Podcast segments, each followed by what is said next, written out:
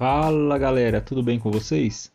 Bom, sejam bem-vindos ao meu podcast onde eu vou abordar assuntos principais de ciências.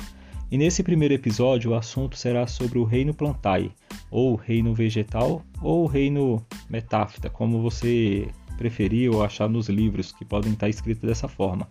Será uma aula de introdução à botânica. E nesse episódio eu vou falar de todas as principais características que são comuns às plantas.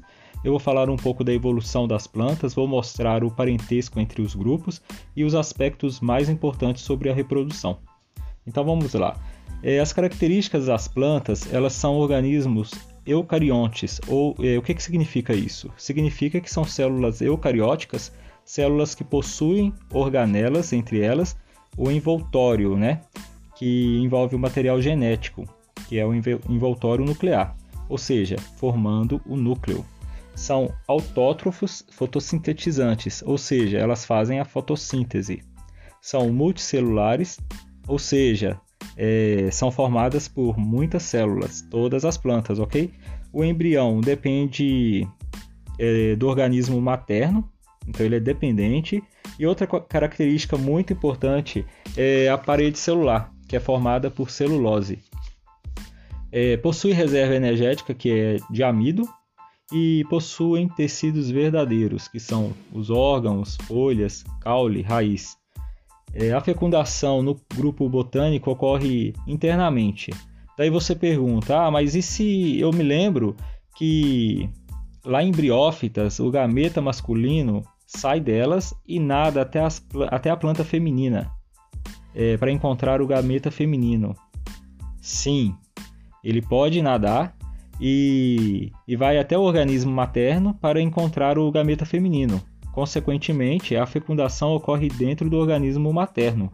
Então você vai ver que sim, cada planta vai ter sua particularidade e depois a gente pode ver isso nos grupos individuais, ok? É, outra característica importante, pessoal, são as plantas que elas descendem das algas. Então, isso aí, é, como que funcionou? Elas, há mais ou menos 500 milhões de anos atrás, existia um grupo de algas muito semelhante, que são as algas verdes, né? Muito semelhante a elas.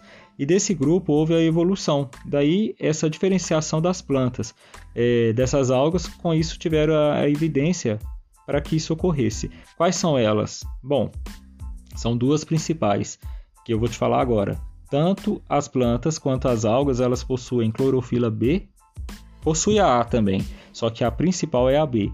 E a parede celular das algas e das plantas são formadas por celulose. É, então as plantas descendem das algas.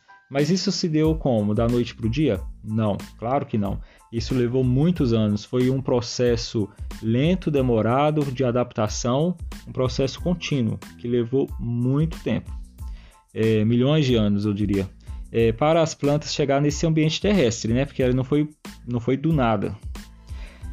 Bom, é, elas tiveram que passar por essas duas adaptações importantes, pois veja, primeiro elas estavam na água e de repente, de repente não, muitos anos depois, é, no ambiente terrestre. Então elas é, precisavam evitar perder água.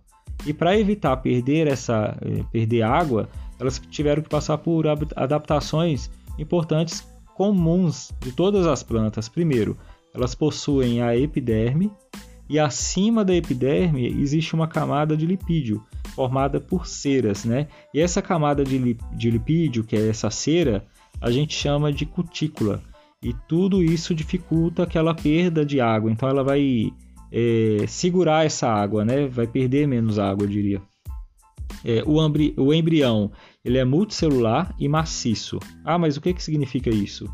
É, por que maciço? Porque não tem uma cavidade interna. E elas pertencem a quatro grupos, que são briófitas, pteridófitas, gimnospermas e angiospermas. É, agora eu vou falar para vocês um pouco do ciclo geral das plantas e da classe evolutiva delas.